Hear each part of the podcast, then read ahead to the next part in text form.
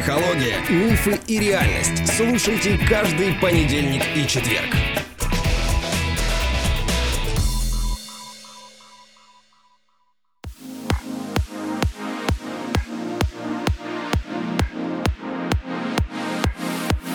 Добрый день, дорогие друзья. Сегодня я один. Но я не один, у меня есть гости прекрасные, я вам сейчас ее представлю. Но супруга настолько занята, что даже вот не смогла прийти в этот эпизод подкаста. Но сегодня у нас очередная история, как я изменил себя. Но перед тем, как мы начнем, я хочу сказать вам, наверное, радостную вещь для нас, что у нас одна группа выходного дня полностью заполнилась. Осталась группа пятничная – в пятницу осталось пару буквально мест, поэтому звоните, кто еще не решился. Следующая группа будет через два месяца, поэтому рекомендую вам не откладывать и перед Новым годом, который в будущем у нас будет, привести себя в порядок, пока есть силы. Ну что ж, начнем. У нас сегодня в гостях Василиса. Человек жизнерадостный. Вот так на нее посмотришь, ну, прям девочка-девочка а внутри уже зрелый человек, такой умный, рассудительный. Приветствую вас, Василиса. Приветствую всех! Как я рада быть у вас в студии. Как я сюда давно хотела попасть. Последние уже 6-7 лет точно. Круто. Ну что, Василис, давайте обсудим ваш опыт, как у вас сложились отношения с проектом «Чувство покоя». Вы у нас прошли и шаг к себе, и школу мышления. И школу мышления. Давайте начнем с группы шаг к себе. Что вас туда привело? Привел меня на группу «Шаг к себе» интерес к проекту и моя личная необходимость, моя личная потребность, потому что от меня уже отказались просто сотни психологов, меня врачи отправляли и к гадалкам, и к магам, и к экстрасенсам, и в церковь отправляли, к колдунам, куда только можно. Врачи меня перебрасывали друга на друга просто, они не знали, что со мной делать потому что у меня целый какой-то букет просто диагнозов, которые мне ставили, и, как оказалось, зря. Александра во всем разобралась, и последний год я чувствую себя по-настоящему абсолютно здоровый человек, абсолютно счастливый человек, и я очень ей благодарна за эту помощь, потому что я страдала, ну, с 2010 года точно. А можно приоткрыть завесу тайны, какие были диагнозы, или это оставим за скобками? А, конечно, можно. Конечно, можно все это обсудить. Я могу поделиться. Возможно, да. мой опыт будет полезен кому-то да, другому. Возможно, да. он приведет кого-то еще на проект. И таких, как я, станет меньше, потому что на самом деле были попытки суицида, и не одна. И когда кажется, что тебе просто никто не может помочь, и врачи тебя отправляют домой просто умирать, и говорят, что мы ничего не можем сделать, угу. а, тогда не хочется жить. И когда есть такие препараты, которые достать в стране просто невозможно, и приходится ездить за ними в другую страну и перевозить их контрабандой, там накладывается куча-куча-куча разных других проблем, которых только можно представить, и которых представить совершенно невозможно. И когда понимаешь, что просто на проекте «Чувство покоя» могут все это решить достаточно быстро, в достаточно короткие сроки и дать тот результат, который тебе не мог дать совершенно никто, никакие лекарства, никакие специалисты, никакие профессора, никакие операции, где бы ты ни был, что бы ты ни проходил, это очень невероятно круто. У меня были диагнозы эпилепсия. С 2010 года официально установленный диагноз. Я лежала в психиатрической больнице, я лежала в нейрохирургических институтах, я лежала в наркологических центрах, где я только не была, каких диагнозов мне только не приписывали. Это было и компульсивное расстройство, и обессивно-компульсивное расстройство. Это были депрессивные состояния различные, булимия, анорексия была. Это были всякие биполярные расстройства. Ну, просто, мне кажется, мне ставили диагнозы вот наугад. Мы тебе поставим вот это, будем лечить вот это, и посмотрим, что выйдет в конце. Оно тебе поможет или не поможет? Если не поможет, мы тебе поставим другой диагноз, будем лечить другой диагноз. Вот, может быть, ты там полечишься, ты получишь какой-то результат и уйдешь от нас наконец-то. Ну, вот как-то так мне представлялось и мое лечение, весь этот долгий-долгий путь. Ничего себе история. А, но я так понимаю, все-таки Александре пришлось заниматься не только на группе, но она еще дополнительное время выделяла, потому что такие сложные диагнозы, которые я услышал, наверняка на группе мы решить не сможем. Чтобы вы понимали, все-таки группа это первый шажочек для того, чтобы понять, как решать, скажем так. И вот поделись впечатлениями о группе именно шаг к себе. Что она тебе дала? Что она тебе привнесла в жизнь? С чего началось, наверное, все-таки твой путь с Александрой к решению проблем? Да, конечно. Александра занималась со мной индивидуально. Со мной занималась Валерия также. Мне Они очень-очень помогли, оказывали постоянную поддержку. К ним всегда можно было обратиться за помощью в процессе прохождения группы и в процессе индивидуальной какой-то работы терапии, за что я им очень благодарна на самом деле. И когда я пришла на тренинг «Шаг к себе», для меня самым удивительным было это то, что эмоции, во-первых, я их начала понимать, я их не распознавала. Мне казалось, что я ничего не чувствую, что я вот такой какой-то человечек, который вот просто живет, но я в принципе не понимала, как можно что-то чувствовать. Как я сейчас уже понимаю, я никогда не любила, я никогда по-настоящему не дружила, я не была по-настоящему никогда никому привязана. И мне казалось, что эмоции — это вот... Они просто у меня очень быстро конвертировались в какую-то психосоматику с моего какого-то очень осознанного возраста, там, лет с 12, скажем, в какие-то тяжелые такие проявления достаточно, что я их не успевала осознавать. И вот тут, когда мы начали проходить, начиная вот с первого занятия, когда мне рассказали, что такое саногенное мышление, когда я начала думать о том, что это вау, это что-то такое существует, это оказывается, что это можно размысливать. Я впервые услышала вот это слово, что можно не просто мыслить, а можно что-то размысливать, и мне было интересно, как это. Мне хотелось уже на второй урок побыстрее, побыстрее, побыстрее, просто узнать, что такое обида. А, хотя в общих чертах я это уже слушала в подкастах, я переслушала все подкасты очень и очень много раз. Я их конспектировала, я выписывала, в каком названии подкаста какая серединка, чтобы это можно было, когда у меня появится какой-то вопрос, мне можно было что-то очень быстро найти, очень быстро посмотреть, повторить и понять. Но когда я пришла на группу, вот мне казалось, что я, в принципе, в общих чертах все понимаю. Когда я пришла на группу, на тренинг «Шаг к себе», я поняла, что я вот вообще, мое представление было очень далеко от реальности, от той, которую я увидела, от той, которую я получила. Я узнала, что когда я начала работать с обидой, с эмоцией обиды, первое мое впечатление было «Вау, просто. Потому что когда были вопросы, когда я начала смотреть вглубь себя, что происходит со мной, когда я обижаюсь, когда я начала смотреть на то, как на это смотрят другие, на какие-то свои ожидания, о которых раньше вообще не замысливалась даже, о том, что я выстраиваю какие-то ожидания к другим, оказывается, это на самом деле так. И мне стало очень интересно в этом разбираться. И мне было очень приятно заниматься между занятиями, потому что вот э, сама процедура релаксации, чувство покоя, которые меня научили, которую я стала выполнять, она давала какие-то невероятные ощущения, просто кайф, э, такое возвращение в реальность, осознанность. Все это время я принимала кучу, просто огромную кучу различных категорий противоэпилептических препаратов, огромную кучу различных нейролептиков, транквилизаторов, антидепрессантов.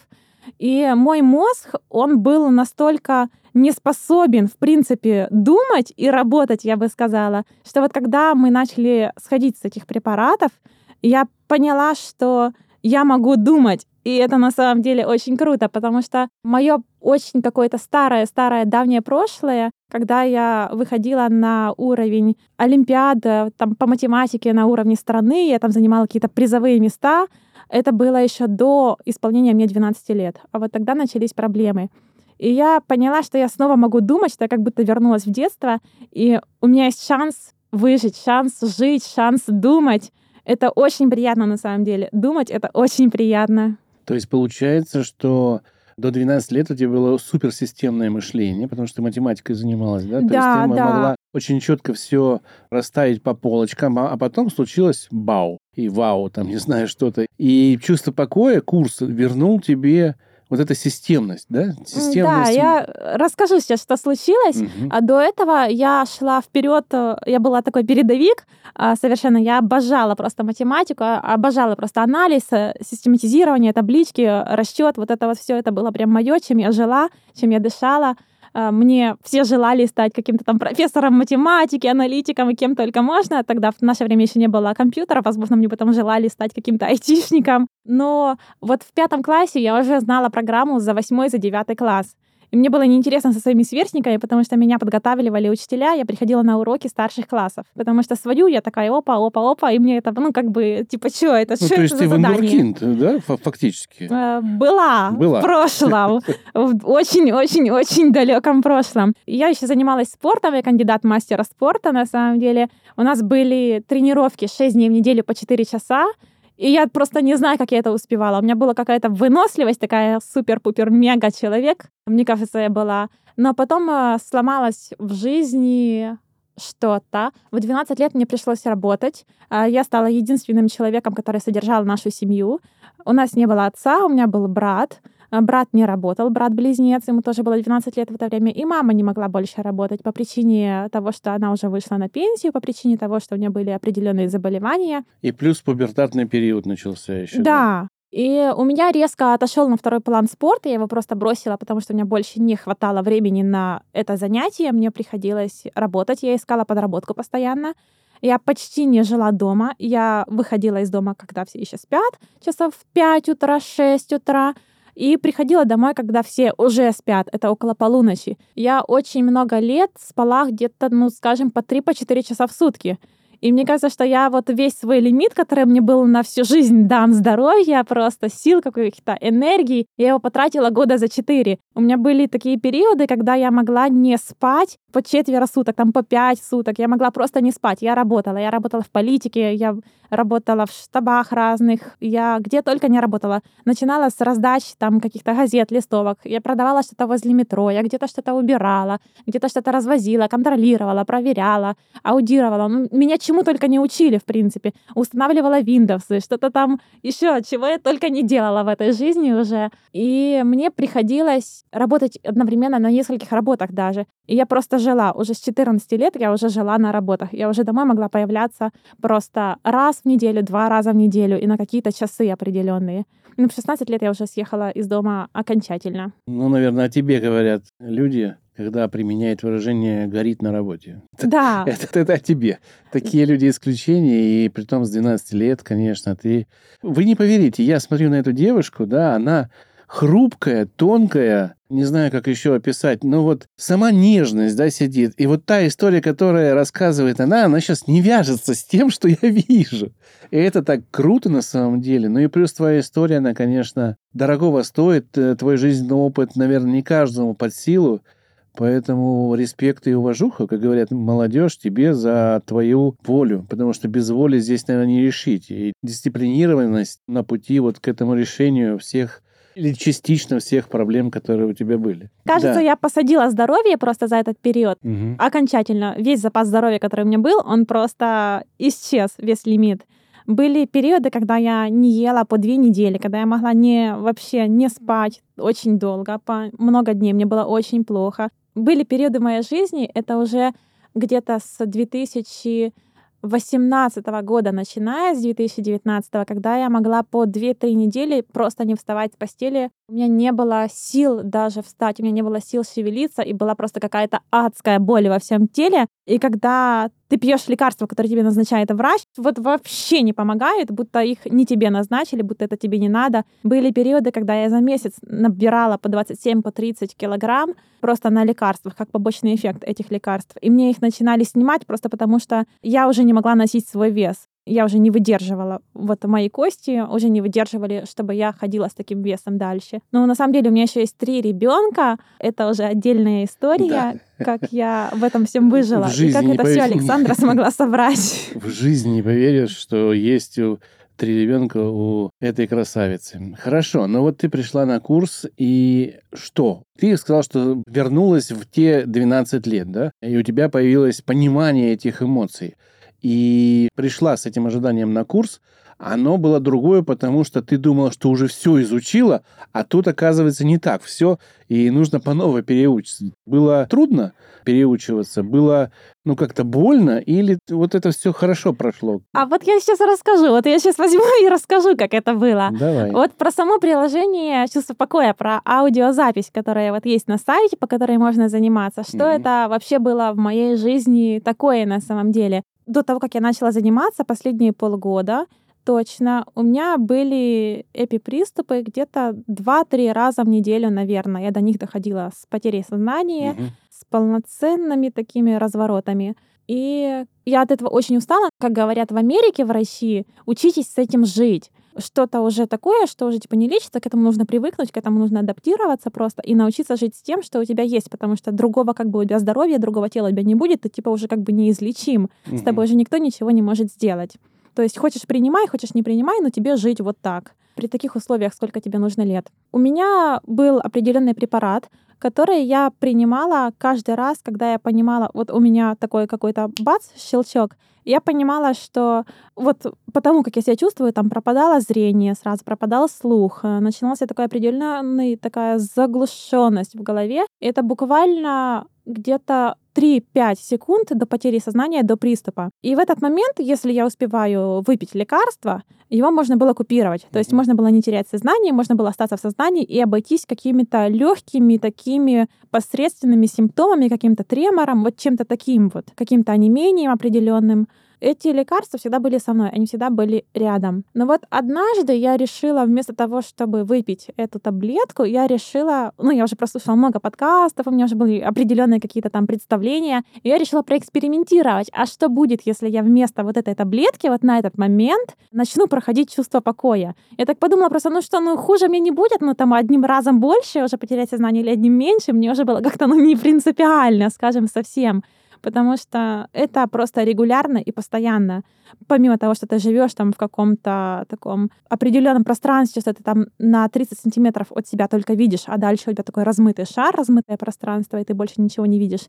Ты должен постоянно сохранять равновесие, ты должен постоянно жить, вот просто постоянно, и акцентировать внимание на том, чтобы держать равновесие, потому что ты не можешь сделать резкое движение, ты не можешь посмотреть вверх, ты при всем вот этом, ты сразу теряешь сознание просто. Любое резкое движение, любой резкий шум, любой резкий щелчок, взгляд вверх, проезд машины быстрый. Вот даже когда я шла в супермаркете, там были какие-то полочки, чипсы разноцветные, там конфетки, еще что-то такое. И я иду вперед по каким-то своим целям. У меня вот это вот все по бокам, оно просто смывалось вот в единое пятно, как будто ты на какой-то огромной скорости едешь где-то в скоростной электричке, и вот так вот все смывается. Вот так вот у меня было при обычном шаге где-то в магазинах. Вот это вот все цветное, оно смывалось, а все вокруг э, на улице постоянно и в помещениях, оно просто было размытым фоном. И вот я попробовала пройти чувство покоя в этот момент. Я включила аудиозапись и просто стала его проходить. Мое удивление было огромным. Я думала, что вот я сейчас закрою глаза, вот я сяду, там положу ручки на ножки,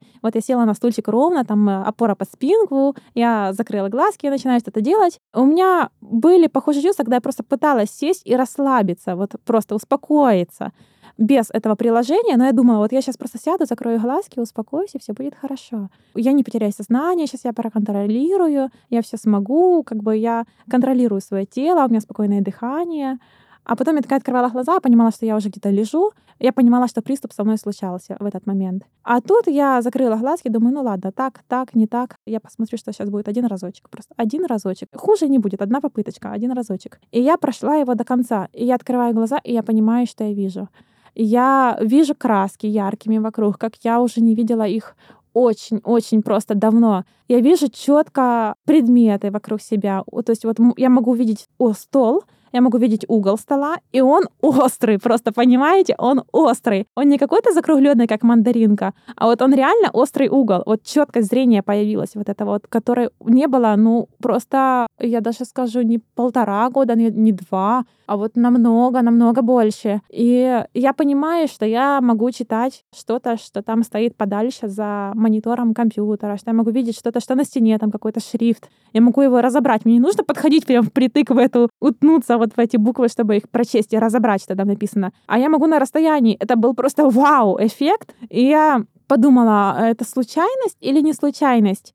А если я сделаю так еще разочек, это повторится или не повторится? Мне стало интересно. Это вот просто это такой какой-то дикий интерес. А вот надо проэкспериментировать вот в следующий раз. Вот когда я в следующий раз начну терять сознание, вот будет вот этот вот момент. Если я прослушаю чувство покоя, проделаю это упражнение, я приду к такому же результату, как в этот раз, или не приду? Вот, вот это было очень интересно. И я ждала этот момент. Я с собой носила наушники постоянно, просто постоянно. И я ждала уже, когда вот в следующий раз вот это вот случилось. Ну, это как бы не надо было ждать, потому что это регулярно 2-3 раза в неделю случалось. В следующий раз, когда это произошло, я опять села, я опять включила аудиоинструкцию, и опять ее выполнила, и опять не потеряла сознание. Круто. Друзья, в ближайшие недели у нас выходит первый релиз как раз нашего мобильного приложения на платформах Android и iOS. Скоро оно появится и в App Store, и в Google Play.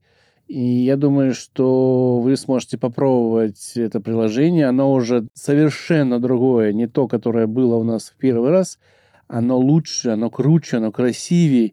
И там заложена уже многофункциональность. Мы там будем решать в этом приложении в дальнейшем небольшие проходить спринты, так называемые. То есть короткие итерации, где вы можете решить маленькую проблемку какую-то благодаря нашим технологиям с использованием самой процедуры чувства покоя. И дальше пойдет фобия. В нем заложена аэрофобия, фобия там, сдавать экзамены, это все можно будет попробовать, применить, и если это вам поможет, там подписаться и использовать в своей жизни. Маленькая рекламная пауза была. Итак, ты, в принципе, через чувство покоя поняла, что можно что-то решить, что в твоей жизни это появляется лучик надежды. Что было дальше? То есть вот ты пришла на шаг к себе, ты чувствовала себя такой же, как все, или ты немножечко так в сторонке стояла? Как тебе вот это вспоминается? Я не чувствовала себя такой же, как все, потому что я не успевала за ритмом, я не успевала за другими. Ты была медленнее или была быстрее? А, я была медленнее, я была значительно медленнее, и у меня много чего не получалось. Это такая вот о, моя личная еще штука, что я не могу представлять одновременно левую сторону и правую сторону. Когда вот я иду от стоп до макушек, мне надо представлять потихонечку. Сначала левую сторону, потом правую. А общий ритм, который идет группа, они шли немножко быстрее, они себя могут сразу сканировать. А у меня с этим проблемы, потому что я могу, в принципе, не чувствовать ног, перестать чувствовать ноги, перестать чувствовать руки. И мне нужно больше времени, больше концентрации внимания на вот эту штуку. На штуку это на чувство покоя. Да, да, все верно. Так. Как ребята восприняли твою нерасторопность? Помогали тебе, подбадривали или ругались на тебя, говорили, ай-яй-яй, давай быстрее, Василиса? Нет, никто не ругался. Александра постоянно говорила, что каждый должен идти в своем темпе, что все все успеют, что со всеми разберемся, что просто кому-то нужно больше времени, кому-то нужно меньше времени, что это все нормально. Меня это немножко успокаивало, но не совсем, потому что я привыкла быть где-то впереди паровоза, не просто лидером, а вообще там где-то очень далеко впереди бежать. А тут я понимаю, что я отстаю от всех. То есть тележка за паровозом, да? Да, я тележка, которую надо толкать, которую надо еще идти, подталкивать, чтобы она шла. Ну, в общем-то, комфортно было на группе. Да, было очень комфортно, была очень дружеская атмосфера. Это то, чего мне, в принципе, в жизни не хватало. Это вот какой-то такой атмосферы любви, тепла, доверия. Потому что я всю жизнь живу как такой какой-то колючий ежик на маленьких лапках, которого ударили электрошокером, он такой дык-дык-дык-дык-дык-дык прыгает. Хорошее сравнение.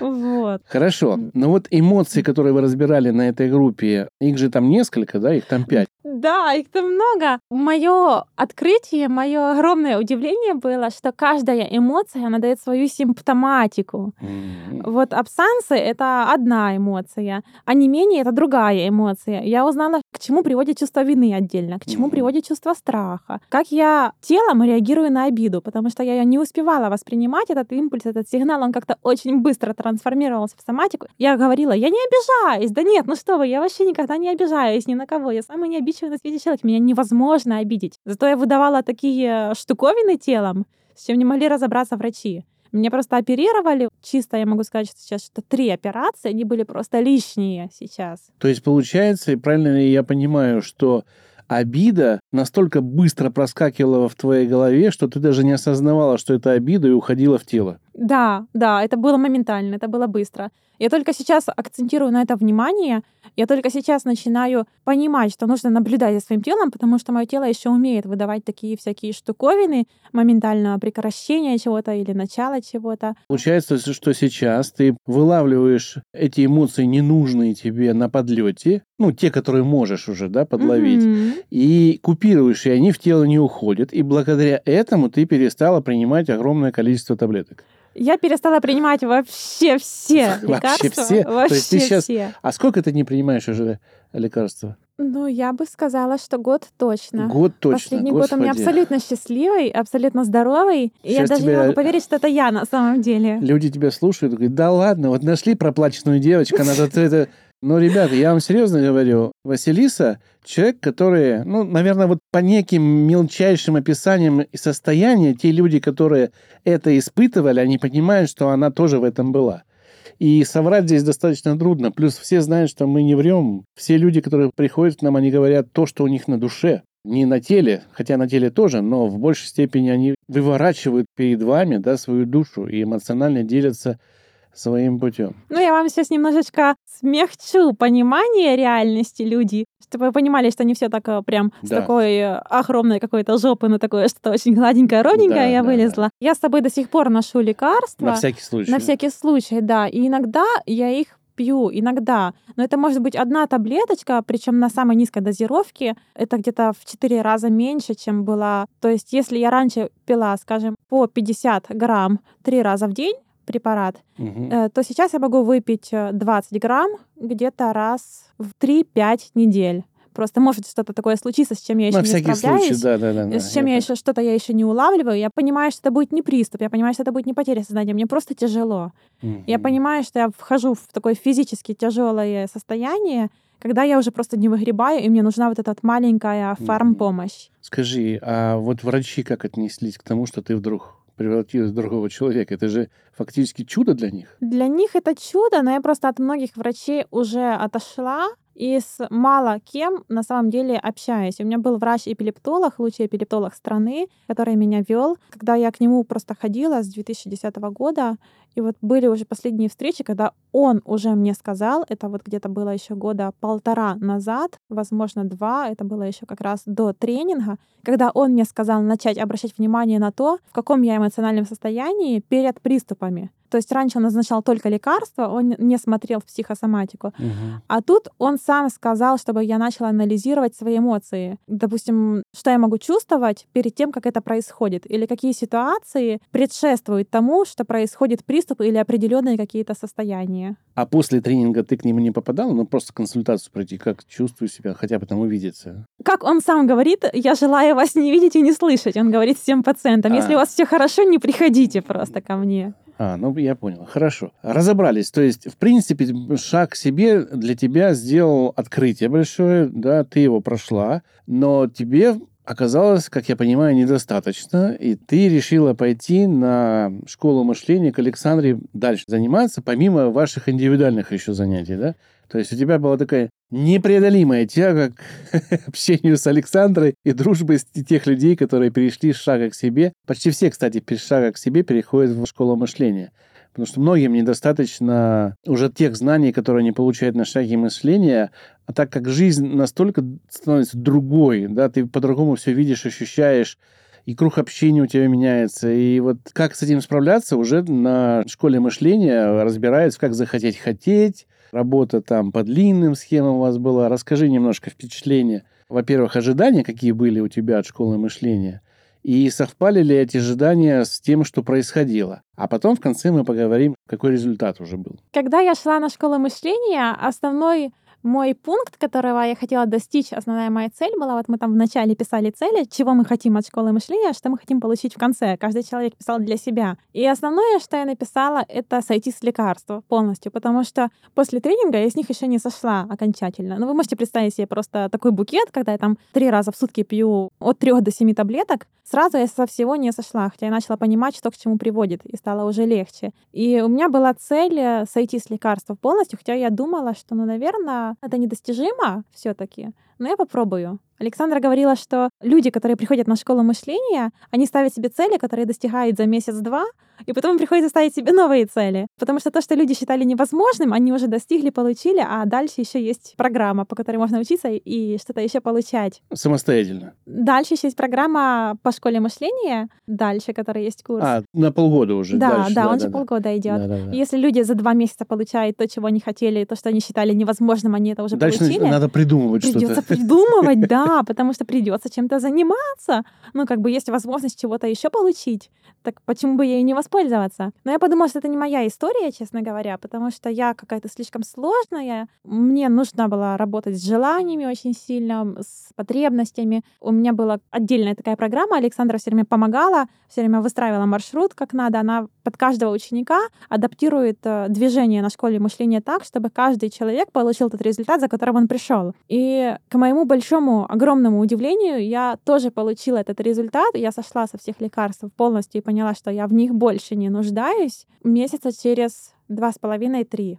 И мне тоже пришлось ставить новые цели, с чем мне учиться дальше. То есть это было неожиданностью. Это было неожиданностью. А когда мы разбирали связи, вот там я и другой человек, с каким человеком из нашего близкого окружения, какие у нас отношения, я поняла, что у меня как бы так бы и отношений нет с кем-то особо каких-то, и вокруг меня все какие-то люди не те, и я вообще как бы сама по себе, и я вообще не понимаю, как э, я движусь по жизни каким-то вот меня просто течением несет туда-сюда какой-то даже. У меня нет каких-то своих хочу. Я решила поставить себе еще одну цель. Я решила выйти на работу. Я в декрете с 2015 года официально. И я не выходила ни на какую работу, мне было очень страшно. Я думала, что я не смогу работать, что прошло много времени, что это просто нереально. Где я, где работа? Ну, то есть это как север и юг. И чтобы я начала это зарабатывать, да такого быть не может. Я же какая-то там тупая, безрукая, кривая. А у меня еще трое детей маленьких, которые могут болеть. Да кто меня вообще возьмет, да кому я вообще нужна при таких вот этих всех водных условиях? Еще и больная вообще, с которой там может ложиться в больницу, которая там может что-то понадобиться. Так, короче, типа, это мир вообще не для меня. Но я решила попробовать. Мы еще не доучились. Это был, наверное, четвертый месяц школы мышления, когда я пошла на работу. Но мне этого оказалось мало. Я пошла на вторую работу. Я начала работать сразу на двух работах. Уже к окончанию школы мышления, помимо моих троих детей, у меня было еще две работы. И я прыгала такая, как какая-то счастливая белочка из ледникового периода, которая нашла свой орешек, и она там прыгает дальше по своему маршруту. И мне на работе говорили просто, а как ты это делаешь? Вернулись 14 лет. Да.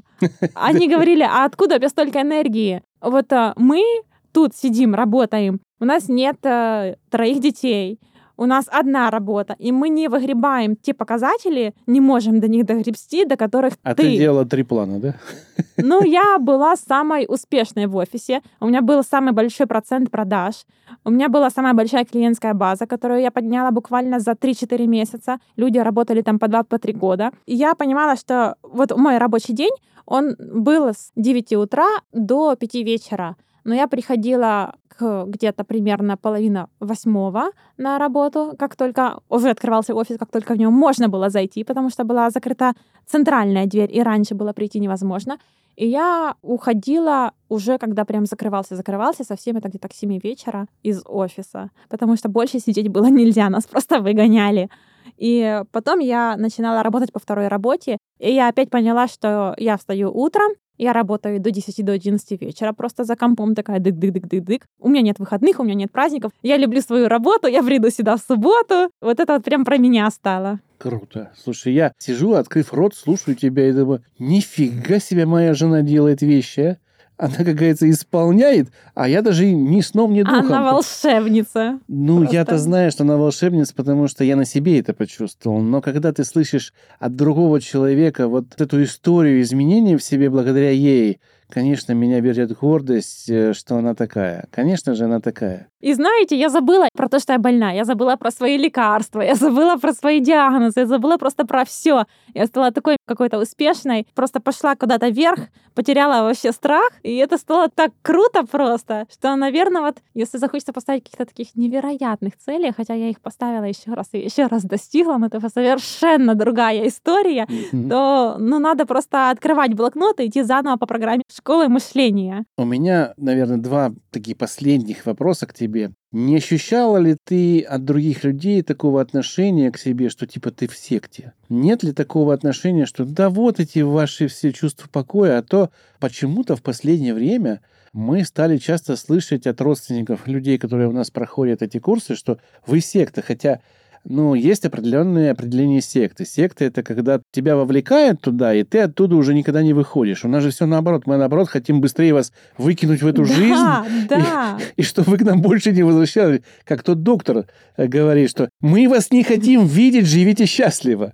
Наш принцип такой. Я могу сказать однозначно нет. Все спрашивали, где я беру столько сил, где я беру столько энергии. Если бы я сказала, что я в какой-то секте, тогда вы пошли просто все и отнесли все свои деньги, которые у них есть. Но я никому ничего не говорила, потому что, ну, мне не хотелось. Как бы были люди, которые знали про чувство покоя, про проект, которые тоже в прошлом выпускники каких-то базовых, стандартных курсов, программ по саногенному мышлению, они понимали, что происходит и где я беру эту силу, эту энергию, но они молчали, потому что это большой-большой секрет. Если взять, резюмируя твой путь от начала шага к себе и окончания школы мышления, можешь описать, какой ты была? Буквально двумя предложениями. И какой ты стала в конце этого пути тоже буквально двумя предложениями. Вот очень коротко. Потому что мы весь путь твой сейчас, я вот открыв рот, прослушал просто с восхищением, какой ты целеустремленный, цельный и верящий в, во все хорошее человек. Я бы сказала, что в начале, до шага к себе, я была таким маленьким, запуганным, больным мышонком, который где-то там поджал хвостик, сидел в уголочке и никуда не высовывался, всего боялся, а грыз какую-то свою одну семечку полгода и смотрел такими глазками, такой еще мокрый, какой-то под дождем сидит. Вот такое я себе представляю вначале. А потом я такая супергеройка, женщина-кошка, такая Супер панда. Да. Круто. Что бы ты хотела пожелать своему наставнику вот в этом движении по жизни, да, когда она стремится сделать всех лучше? Это очень тяжелая работа. Это просто неимоверно какая тяжелая работа. И я вижу ее изнанку, насколько она забирает силы и энергии. Что бы ты хотела пожелать Александре Владимировне, твоей любимой? Чего достичь, к чему прийти? Ну и просто каких-то теплых слов, может быть. Но мне бы хотелось пожелать, чтобы она берегла себя на самом деле потому что очень большая работа, очень много людей, она очень много себя отдает другим. Мне бы хотелось, чтобы она больше времени уделяла себе, чтобы она больше отдыхала, чтобы больше немножечко заботилась о себе, так как заботится о других. Спасибо тебе, Василиса, за столь ну, откровенное, эмоциональное, теплое, хорошее, честное интервью, потому что, видя твои глаза, я понимаю, что это изнутри у тебя все идет, это не придумано. Скажи нам, мы же не договаривались ни о чем. Поэтому спасибо тебе, что согласилась. Спасибо, что ты смелая такая сейчас и можешь говорить людям правду. А я хочу напомнить вам, друзья, что субботняя группа у нас забита. На нее, к сожалению, уже мест нет. А в пятничную мы еще 2-3 человека с удовольствием возьмем. Поэтому не откладывайте. Вот послушав это интервью, вы уже видите, что можно изменить. Да, путь долгий. Месяц идет... Семь занятий. Семь Сейчас занятий. они будут проходить раз в неделю. Ну, это полтора месяца. И полгода школы мышления, фактически год, наверное, да, вот две вот этих штуки. И вы уйдете в жизнь, о нас забудете и будете жить счастливо. Приходите к нам. Всего доброго. До свидания.